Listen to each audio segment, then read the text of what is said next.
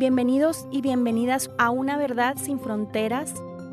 Podcast de conversaciones sobre el exilio colombiano en México que la Comisión para el Esclarecimiento de la Verdad, la Convivencia y la No Repetición de Colombia, en colaboración con la Universidad Iberoamericana, presenta.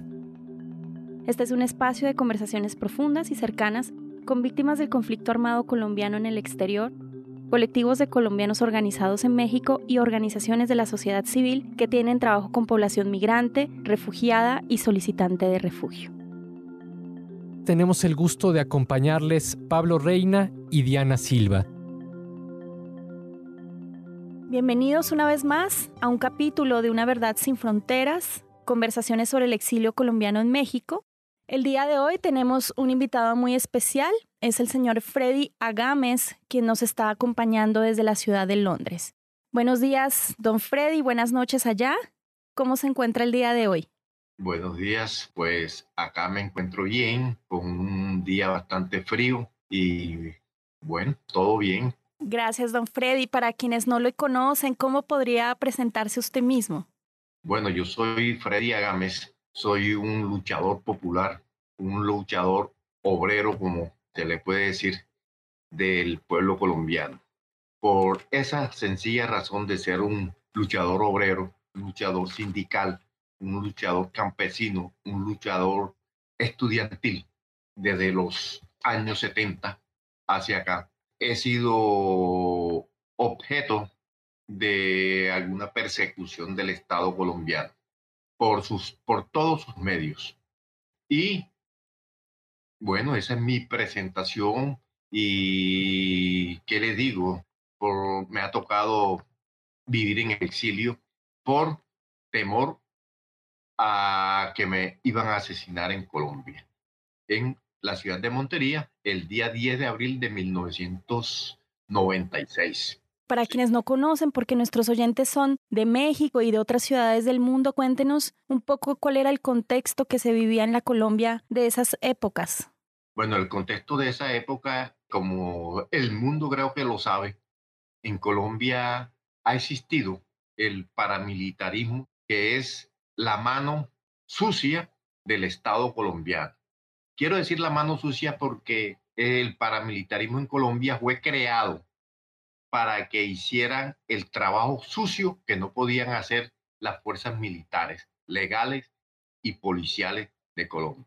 Entonces tuvieron que crear eso para que pudieran hacer el trabajo sucio o la guerra sucia, asesinando a todos sus opositores, todo el que le exige al Estado colombiano, lo consideran terrorista, lo consideran guerrillero, lo consideran bandido y por esa sencilla razón lo asesinan y no se dan cuenta de que somos luchadores populares, luchadores sindicales, obreros, campesinos, el campesino exigiendo la tierra para trabajarla, el estudiante exigiendo mejores calidad de estudio, el obrero exigiendo mejores reivindicaciones para sus trabajos, para tener una vida más digna, ¿sí?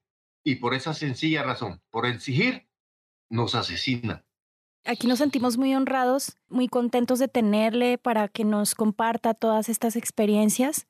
A mí me gustaría preguntarle cuál era el trabajo sindical, el trabajo con los sectores populares que usted realizaba. Bueno, yo trabajaba en la cooperativa del Magisterio de Córdoba.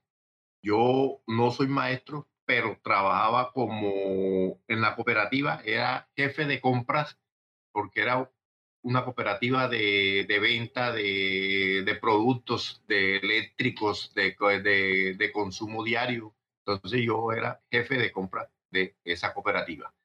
En el movimiento sindical trabajaba porque yo pertenecía al Partido Comunista de Colombia, marxista-leninista.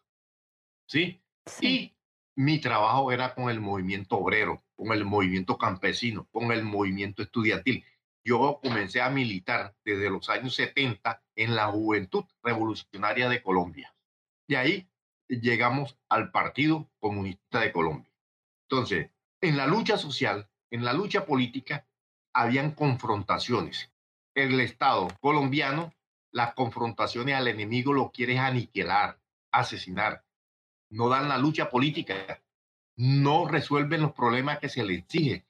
a los a, que se exigen de mejores reivindicaciones, de mejores calidad de vida, de mejores salarios, ¿sí? Ellos lo que hacen es mandar asesinar a los obreros, a los campesinos. En esa época, en Colombia hubo un exterminio total de la Unión Patriótica, ¿sí? Que esa era un partido político traído del Partido Comunista de Colombia, ¿sí? Y lo acabaron. Hubieron más de 7 mil asesinatos fuera de los desaparecidos. Y eso está en la total impunidad. ¿Sí? ¿Por qué está en la impunidad? Porque eso fue hecho y dirigido por el mismo Estado. ¿Sí? Por eso están en la impunidad. Cuéntenos también para tener un poco más de contexto, pues eh, Colombia siempre ha sido un país que políticamente se ha situado más hacia el conservadurismo. ¿Cómo es que usted sintió esta inquietud de vincularse con grupos alternativos, grupos de izquierda? Bueno, usted sabe que los partidos que están constituidos y que son supuestamente legales en Colombia es el Partido Conservador y el Partido Liberal. Todos los demás partidos somos partidos de alternativos. ¿Sí? Bueno, ¿por qué decidí yo sumarme a la lucha popular, a la lucha estudiantil desde mi época de como estudiante? Porque nosotros veíamos la desigualdad, ¿sí? A mí me tocó estudiar con mucho sacrificio, ¿sí? Entonces, uno tiene que luchar para intentar de tener una vida más digna, ¿sí? Nosotros fuimos hijos de una madre que a la vez fue padre, porque nos criamos sin padre, ¿sí?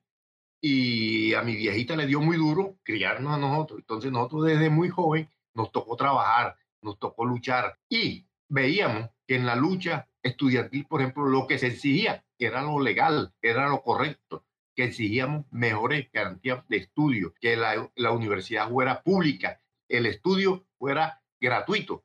Eso le exigíamos al Estado.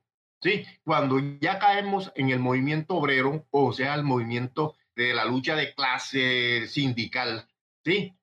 Pues, ¿qué pedíamos nosotros? La reivindicación de lo que se pide ahí mejores salarios, mejor vida, mejores oportunidades, ¿sí? Por eso uno cae allá, uno llega hacia los movimientos alternativos. Y lo que está viendo uno, lo que uno ve siempre en el Partido Conservador y en el Partido Liberal, son los mismos, la misma gente robando el erario público, robándose lo que es de todo el pueblo colombiano. ¿sí? Allá la corrupción es galopante, la corrupción en Colombia es galopante y no sucede nada. Y son los mismos que mandan siempre. Hay cinco o seis familias en Colombia que son los que mandan toda la vida y son los dueños de Colombia y los que se creen y que más nadie puede hacer nada ni puede decir nada. Allá hay que todo el que sea de oposición lo consideran terrorista y por lo tanto lo mandan a asesinar y para eso crearon esos movimientos armados que son los paramilitares en su momento se llamaban las autodefensas campesinas de Córdoba y Urabá, ¿sí? Pero eso eran dirigidos por terratenientes, por militares, por industriales y con el visto bueno del Estado, del gobierno, de los que mandan en el gobierno. Me imagino que la decisión de irse, digamos, una persona que tiene tanto amor por su gente como usted, ¿no? Para emprender este tipo de luchas. Me imagino que no fue fácil tomar una decisión de salir del país. La decisión de salir de, del país, más que todo, fue por conservar la vida. Sí, pero la lucha jamás la podemos dejar. Tenemos que seguir luchando desde donde estemos. Tenemos que seguir orientando, dirigiendo, eh, dando sugerencias, luchando, trabajando para que el cambio algún día llegue que el cambio tiene que llegar porque ya el pueblo no puede más. Que no puede más. ¿Por qué? Porque vean, solo en este año van 67 masacres, masacres con este señor presidente Duque que está en estos momentos, ¿sí? En Colombia, 67 masacres. El movimiento guerrillero, la FARC, entregaron las armas, llegaron a un acuerdo con el gobierno de Santos y han incumplido este gobierno, ha hecho triza ese acuerdo no han podido hacer nada sobre lo que llegaron en el acuerdo, ¿sí? Que era la entrega de las armas pues, la erradicación de las hojas de coca manualmente, eh, que le dieran trabajo a los campesinos, tierra a los campesinos, la reforma agraria que es una exigencia en el pueblo colombiano. La reforma agraria, la tierra tiene que ser para quien la trabaje. ¿sí? Las decisiones vienen por ahí y la forma como salgo de Colombia me tocó salir porque quería conservar mi vida. Sí, yo tenía cuando eh, me tocó salir, tenía dos hijos pequeños, mi esposa, y yo dije, no, me toca irme porque no puedo dejar a mis hijos. Y me los traje porque a nosotros nos ayudó la, el episcopado colombiano conjunto con el episcopado de Bolivia, más la Unidad de Derechos Humanos de Colombia, la Fiscalía de Unidad de Derechos Humanos. Y esa llegada a Londres, porque me imagino que el cambio fue muy, muy brusco. Nosotros llegamos aquí el día 10 de noviembre del 99. Pues no sabíamos ni para dónde íbamos. ¿sí? Cuando, sí, allá nos mandaron para Londres, pero nosotros no sabíamos cómo, mejor dicho, no conocíamos nada. Y llegamos acá, nos presentamos, nos estaban esperando en el aeropuerto, un oficial de migración, le dijimos a, eh, cómo veníamos, en qué veníamos y cuáles eran nuestras condiciones. Bueno, nos hicieron exámenes médicos, después nos mandaron con una muchacha o joven eh, que hablaba un poco el español, no lo hablaba muy bien, pero lo hablaba un poco y nos entendíamos un poquito. Nosotros no, ninguno de nosotros hablaba nada, nada de inglés. Bueno, en todo caso, pues de ahí nos mandaron para un hotel. El día siguiente nos mandaron para una casa en la afuera de acá, por Grevensa, en la afuera de Londres. Y uno sin saber nada del idioma que preguntaba, cómo hacían. Bueno, ya después, más tarde, nos, nos vinimos para la propia capital para Londres, a ver cómo hacíamos para trabajar, claro, a nosotros nos, nos ayudaron mucho con dinero, con la comida, con todo, la vivienda. Y esta gente, pues, se, como, se ha comportado. No tengo queja de Londres, en, nada. Me, mis hijos han podido salir adelante en los estudios. Eh, pues a mí me ha tocado trabajar muy duro, duro, duro, lo que se llama duro. Y bueno, el cambio ha sido, fue un, un cambio de 360 grados.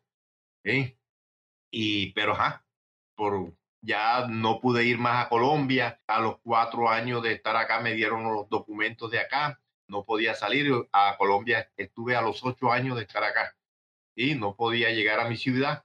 Al menos eh, mi mamá murió en el año 2001. No pudimos ir ninguno de nosotros allá al entierro de, de mi madre. A mi madre la acosaron demasiado allá preguntándole dónde estábamos nosotros, porque nosotros nos tocó salir casi a todos los hermanos ¿sí? De Colombia, porque a todos, si no encontraban a uno, iban por el otro.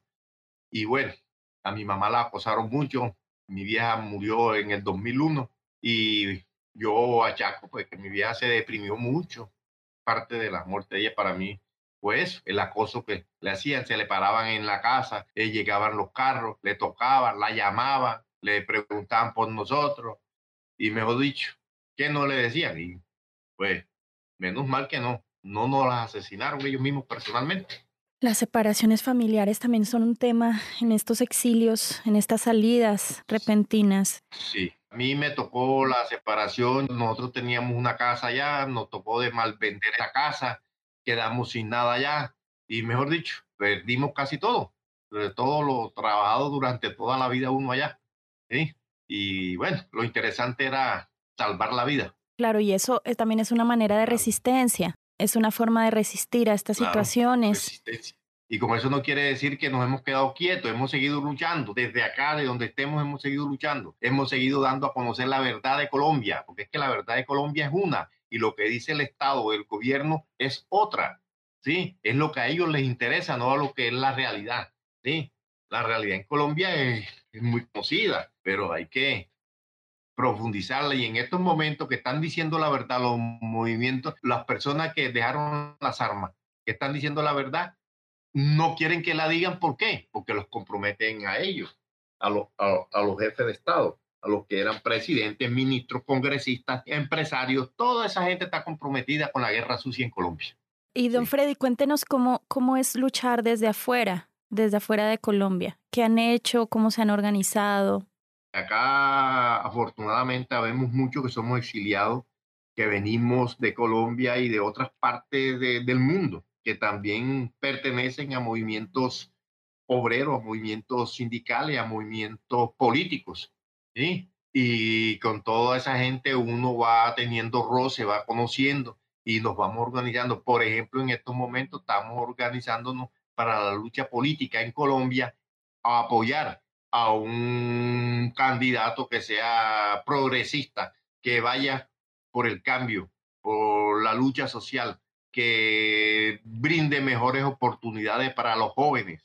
Sí, queremos que los jóvenes tengan un mundo mejor, que vivan un mundo mejor, no el mundo que hemos vivido nosotros. Nosotros, yo tengo 61 años y son 61 años de haber vivido en la violencia, en la guerra en Colombia. Sí, yo no he conocido lo que paz en Colombia han habido diferentes clases de guerra en Colombia, ¿sí? Y toda esa nos ha tocado de vivirla en unas como actores, en otras no, sino pues hemos sido también víctimas de la violencia en Colombia, ¿sí? Y por eso es que el pueblo colombiano, el joven colombiano de la clase media baja, tiene la tendencia de pertenecer a los grupos alternativos porque queremos cambio. Esa es la gran realidad. Necesitamos un cambio, no como esos que están en el poder, que lo único que hacen es vivir del poder, vivir del erario público. Eso es la corrupción más grande que hay en Colombia, creo que es uno de los países más corruptos en los políticos, en los dirigentes del mundo. Eso lo sabe todo el mundo. Pero no pasa nada. Mientras que esos dirigentes esos presidentes, esos congresistas, esos mandatarios en Colombia estén alineados con el gobierno americano de Norteamérica, no pasa nada. Cuando ya el gobierno norteamericano les da la espalda a ellos, ahí es que ellos tienen que cuidarse. Pero ahorita no, porque les están sirviendo a ellos. ¿sí? Claro, don Freddy. Y para terminar, eh, esta entrevista, a mí me gustaría que cerráramos con un mensaje. ¿Cuál es el papel de los colombianos en el exterior en términos de ese cambio social? Bueno, el papel de nosotros los colombianos, pues, habemos colombianos de diferentes matices, de diferentes eh, pensar políticos, ¿sí? A mi forma de pensar, a mi forma de ser, nuestro accionar, nuestro querer para el pueblo colombiano es que algún día encontremos la paz, ¿sí? Encontremos la paz, pero la paz verdadera, con reivindicaciones, con justicia social, no una paz disfrazada, no, con justicia social, ¿sí? Que se le dé la garantía, que se le dé lo que necesita el pueblo. ¿Qué necesita el pueblo? Hay cuatro cosas muy básicas, que son educación, salud, trabajo y vivienda. Eso se le ha negado toda la vida al pueblo colombiano. ¿sí? A los campesinos se les niega la tierra.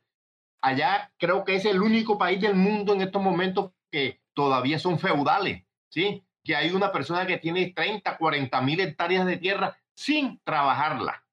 ¿sí? Y hay un campesino que es el que trabaja la tierra y no tiene una hectárea para sembrar un palo de yuca. Así de sencilla es la cosa. Y esa es la gran realidad del pueblo colombiano. ¿sí? Don Freddy Agames, luchador popular, campesino, sindical, que en estos momentos se encuentra en Londres y que nos contó un poco sobre su experiencia en el exilio y su experiencia de lucha y de resistencia.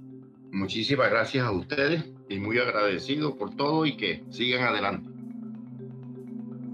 Una verdad sin fronteras es un podcast de la Comisión para el Esclarecimiento de la Verdad, la Convivencia y la No Repetición de Colombia en colaboración con la Universidad Iberoamericana, así como con Ibero.2, canal digital de la estación de radio Ibero 90.9. Para mayor información, síguenos a través de las redes sociales, arroba Comisión Verdad C, y para seguir al Nodo México, arroba Nodo CEP.